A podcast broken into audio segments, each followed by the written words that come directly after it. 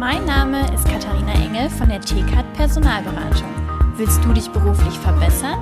Dann besuche interne-jobs-zeitarbeit.de.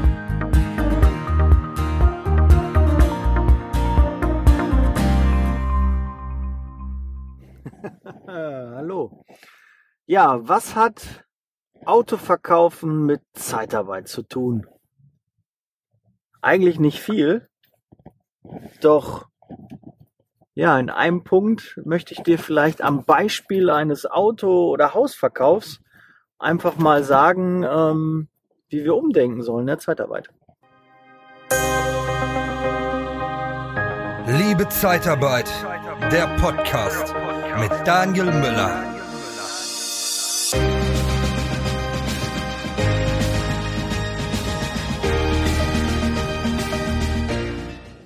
Gehen wir direkt mal ins Thema rein. Ja, wie ist das äh, beim, beim Autoverkauf? Ich habe mal so ein Beispiel gerne, weil das wirklich so, so präsent ist. Du hast zwei Autos und die musst du maximal, muss man jetzt gerade mein, mein Navi ausmachen, dass das hier nicht äh, uns hier stört im Podcast. Ähm, ja, du hast zwei Autos und davon musst du deinen Lebensunterhalt bestreiten und die kannst du verkaufen. Also, was ist das Ziel, wenn du weißt, ich habe zwei Autos, bekomme nicht mehr als diese zwei Autos? Also versuche ich, das Maximale rauszubekommen, also den höchsten Verkaufspreis zu erzielen. Und da sehe ich halt in der Zeitarbeit äh, keine Parallelen, ja, obwohl eigentlich müsste man da Parallelen beim Verkaufen äh, sehen, aber ähm, man sieht es in der tatsächlich nicht. Weil wie läuft's denn in der Zeitarbeit? Du hast einen äh, Kunden, hast einen Mitarbeiter und der Mitarbeiter ist beim Kunden im Einsatz und es läuft nicht so. Ja, sagen wir mal suboptimal. Der Kunde ist not amused, äh, ist nicht zufrieden mit dem Mitarbeiter oder der Mitarbeiter ist nicht zu, äh, der, der Kunde ist nicht zufrieden, der nein, blub, nochmal neu. Der Mitarbeiter ist mit dem Kundeneinsatz nicht zufrieden. Ist ja egal, wie du siehst. Und ja, dann probiert man, dass das doch funktioniert. Ja, man spricht mit dem Mitarbeiter, ja, gucken Sie mal so und so und man spricht mit dem Kunden und sagt, können wir da nicht irgendwie Abhilfe schaffen? Die und die Probleme hat der Mitarbeiter. Wenn wir das lösen, dann bleibt er weiter da. So, und jetzt äh, gehen nicht unsere Gedanken dahin. Du, ich habe noch zwei Aufträge. Ist ein Helfer. Ich habe noch zwei andere Helferaufträge. Da bekomme ich sogar mehr. Und statt mit dem Kunden einfach zu sagen, hör mal zu, Kunde, das ist so, entweder wir lösen das äh, bis morgen Ansonsten setze ich den Mitarbeiter morgen woanders ein. Machen wir oft nicht. Wir versuchen weiterhin diesen Mitarbeiter auf diesen Kundenauftrag zu platzieren und machen nichts anderes. So, und jetzt komme ich wieder zum Autoverkauf oder zum Hausverkauf. Du möchtest dein Haus verkaufen und hast drei Interessenten und hast das für einen Preis drin. Und der erste, der kommt, der diskutiert ewig mit dir rum, macht das Haus schlecht. Ja, oh, was hier so viele Treppen und äh, ja, und, und die Lage und äh, ist das denn hier Südlage überhaupt, was mit der Sonne hier, Terrasse und äh, oder ist aber, müssen wir noch viel reinstecken und die Heizungsanlage ist nicht äh, neu und du hast viele Diskussionen mit denen. Würdest du dich damit beschäftigen, wenn du noch zwei weitere Käufer hast? Nee. Wenn du nur einen hast, dann wirst du natürlich darauf eingehen und argumentieren und sagen, ja, aber gucken Sie mal und ist doch gar nicht so teuer und ich komme Ihnen nochmal preislich entgegen und da können wir das machen und nee, ist ja auch schön und das wird auch instand gesetzt und das lasse ich drin und ne, gucken Sie mal vergleichsmäßig, anderen sind viel teurer oder günstiger oder ne, überhaupt nicht zu vergleichen, die Lage hier, die ist viel, viel besser, ja. Das würdest du machen, wenn du nur einen Interessenten hast und nur einen potenziellen Käufer. Dann bist du auf den angewiesen und schluckst dann die ein oder andere Kröte. Und vor allem beim Hauskauf nimmst du extrem viel persönlich.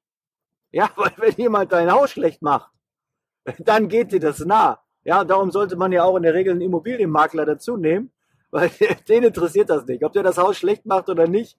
Ja, der sieht die Mängel, der sieht die Dinge und du selbst denkst, das ist doch ein geiles Haus. Was hat er denn? Ich fand die Terrakotta-Fliesen einfach geil, darum habe ich sie reingemacht. Und mein Bad braucht kein Fenster. Ja, brauche ich nicht. Ich habe einen Lüfter und das funktioniert gut. Ja, äh, und der, der Makler, der sieht das halt dann anders. Der sieht das neutraler und sagt, ja, okay, da können es Schwierigkeiten geben und äh, der nimmt das nicht persönlich. So. Und ja, du bist ja eigentlich auch so ein bisschen wie so ein Makler, wenn du in der Zeitarbeit bist. Ja, du hast den Mitarbeiter und dann versuchst du das irgendwie ja, dass er den Mitarbeiter nicht gut findet oder der Mitarbeiter findet den Kunden nicht gut, das interessiert dich doch überhaupt nicht, nicht die Bohne eigentlich, ja. Du willst, dass der Mitarbeiter funktioniert, dass er zufrieden ist und dass der Kunde zufrieden ist und irgendwie versucht man das dann so hinzukriegen. Ja, aber jetzt denk doch mal, du hast noch zwei weitere Kunden, zwei weitere Aufträge, setz deine Mitarbeiter woanders ein. Was passiert denn immer, wenn du einen Auftrag bekommst? Du setzt in der Regel immer bei deinen Bestandskunden den Mitarbeiter ein weil die kennst du, da gibt's keine Diskussion mit dem Verrechnungssatz. Ist einfach, die rufen am häufigsten an. Ja, aber es ist doch viel sinnvoller, an den Neukunden zu gehen, die Alternativen abzugreifen, um aus, aus der Abhängigkeit von einem Kunden rauszukommen. Kann mir doch keiner erzählen, wenn er einen Kunden hat, der macht 80 Prozent des Umsatzes damit, dass er nie eine Anfrage hat, wo er noch andere Mitarbeiter platzieren kann. Es ist einfach für Disponenten, für Niederlassungsleiter, für die Dis Disposition, den Mitarbeiter bei einem bestehenden Kunden, vielleicht zu einem schlechteren Verrechnungssatz. Aber du weißt, das läuft. Und der Mitarbeiter ist so einigermaßen zufrieden. Das gibt, du kennst den Kunden aus dem FF und kannst dann mit dem Bewerber ein bisschen anders reden, kannst ihm auch noch sagen, pass auf, die und die Tätigkeiten ist da, die und die Schwierigkeiten hat der Kunde, alles gut. Deshalb setzt man ihn da mehr ein. Aber warum hast du denn nicht zwei Alternativaufträge? Und wenn du sie hast, warum setzt du ihn nicht da ein? Nimm ihn doch heute da raus, morgen woanders, Mitarbeiter zufrieden und ein anderer Kunde hat eine Chance, auch Personal zu bekommen. Warum machst du das nicht? Was sagt das denn auch dem Kunden, den du gerade bedient hast? Das zeigt ihm auch, hör mal zu, der nimmt mir die Mitarbeiter raus. Wenn ich die schlecht behandle, dann werden die dort bei mir nicht weiter eingesetzt. Also vielleicht ändert er ja auch was in seiner Einstellung, in dem Umgang mit seinen Mitarbeitern.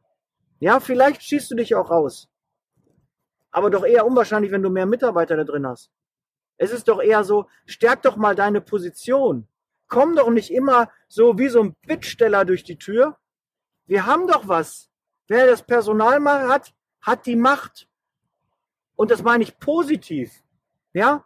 Wir brauchen alle Mitarbeiter. Du hast so viele Aufträge liegen und weißt gar nicht, wen du zuerst bedienen sollst. Aber wir bedienen immer unsere Bestandskunden. Warum nicht mal Neukunden? Warum nicht mal gucken, neue Wege zu gehen, dass die Mitarbeiter vielleicht zufriedener sind bei dem Kunden? Du dadurch mehr Mitarbeiter gewinnen kannst. Als bei deinem anderen Kunden, der die eh alle sauer fährt, übernimmt oder sonstiges macht, wo du schlechtere Konditionen hast. Guck doch mal, was der Markt noch bietet. Jammert nicht alle, dass ihr nicht mehr Mitarbeiter findet, sondern guckt, was Marktbegleiter, was andere Kunden machen und anbieten und brauchen, wo ihr vielleicht, ich habe doch lieber bei drei Kunden fünf Mitarbeiter als bei einem 15. Wer sagt denn, dass das irgendwie cooler ist? Ja, wenn da Wand still steht, habe ich 15 Mitarbeiter vor die Füße geworfen, habe ich 15 Mitarbeiter frei, habe ich für 15 Mitarbeiter keinen Einsatz. Und wenn bei einem Kunden das ist, wo ich nur fünf habe, dann habe ich nur fünf Mitarbeiter. Ich habe das Risiko minimiert. Aber wir gehen immer einfach, ja, wir liefern, liefern, liefern, alles gut. Ja, boah, die Woche hatte ich Glück. Letzte Woche wollte er 10, diese Woche braucht er keine, muss ich mich auch nicht bewegen, muss ich nicht gucken, dass ich da neue Mitarbeiter finde. Ich finde ja eh keine, ist total schwierig derzeit die Zeit. Ja, ja, sie ist schwierig. Aber dann setz doch deine Mitarbeiter optimal ein. Du hast die Aufgabe, den bestmöglichen Auftrag für deinen Mitarbeiter, für deinen Bewerber zu finden. Das ist unsere meine, deine Aufgabe. Und dann mach das bitte auch. Mach deine Hausaufgaben. Du bist für den Mitarbeiter verantwortlich, dass der einen guten Einsatz hat, dass er zufrieden ist und nicht, dass du es immer leicht hast. Nein, glaub mir, wenn du dich da breiter aufstellst, mehr Kunden bedienst, hast du wesentlich mehr Möglichkeiten, hast wesentlich weniger Schwankungen und äh, wirst ein ruhigeres Leben haben. Auch wenn du es vielleicht jetzt nicht siehst und denkst immer, ja, der Kunde, der schreit ja immer. Ja, aber ist doch wie beim, beim Rettungsdienst. Ja, wenn der Notarzt hinkommt, die, die schreien, haben noch Luft. Der kümmert sich um die, die nichts mehr sagen. Ja, und das ist auch so. Wenn du nicht bei deinen anderen Neukunden bist, dann macht es der Wettbewerb. Dann sind die Marktbegleiter da. Und gerade wenn in der Hochphase kann man doch jetzt mal anrufen und mal sagen, hör mal zu. Wie sieht's aus? Ruf doch mal Montagmorgen um 7 Uhr bei einem Kunden an, wo du weißt, der hat viel Zeitarbeit drin. Und frag mal um 7 Uhr, ja, wie sieht's denn aus? Sind, äh, haben, äh, haben Sie Bedarf? Sind, äh, wie viel fehlen denn vom Marktbegleiter? Ja, den Tipps habe ich vom Axel Walz äh, bekommen. Ja, der hat in der Mastermind gesprochen und den Tipp da hat er gegeben, weil er früher da Vertrieb gemacht hat. Und das fand ich richtig cool. Also Axel, nochmal vielen Dank. Sehr, sehr guter Tipp. Ja, um Montagmorgen 7 Uhr beim Kunden anrufen und zu fragen, na, wie viele Mitarbeiter sind nicht gekommen? Und dann musst du natürlich welche in der Hinterhand haben. Aber so öffnest du neue Kunden, wo du nicht reingekommen bist. So geht's auf einmal dann schneller. Und jetzt erzähl mir nicht, bei meinem Kunden geht das nicht. Bei dem geht das nicht. Natürlich kannst du nicht beim Pförtner anrufen, sondern du musst schon die Nummer vom Produktionsleiter haben, von dem richtigen Ansprechpartner. Aber wenn du deine Hausaufgaben gemacht hast, dann kennst du die Ansprechpartner. Und die rufst du an. Ja, und wenn er erst um 8 Uhr anfängt, dann rufst du eine Stunde später an und guckst dann nach einer Stunde, weiß der schon, okay, mir fehlen fünf. Und dann kannst du sagen, hier, ich habe fünf oder drei oder zwei. Und so öffnest du Kunden, wo du nie darüber nachgedacht hast, dass das möglich wäre. Weil dann geht's auf einmal ganz schnell, weil dann brauchen die jemanden, dann ist Frust da und dann hast du die Chance, als weiterer Lieferant reinzukommen. So, das soll es gewesen sein. Ich will versuchen, die Folgen demnächst ein bisschen kürzer zu machen. Ich hoffe, für dich war was dabei. Ja, abonnier bitte den Kanal teile diese Folge, dass deine Kollegen, die anderen Niederlassungen davon erfahren und vielleicht auch was verändern, weil umso bessere Aufträge kriegst du auch mal angeboten. Ja, musst du ja auch so sehen.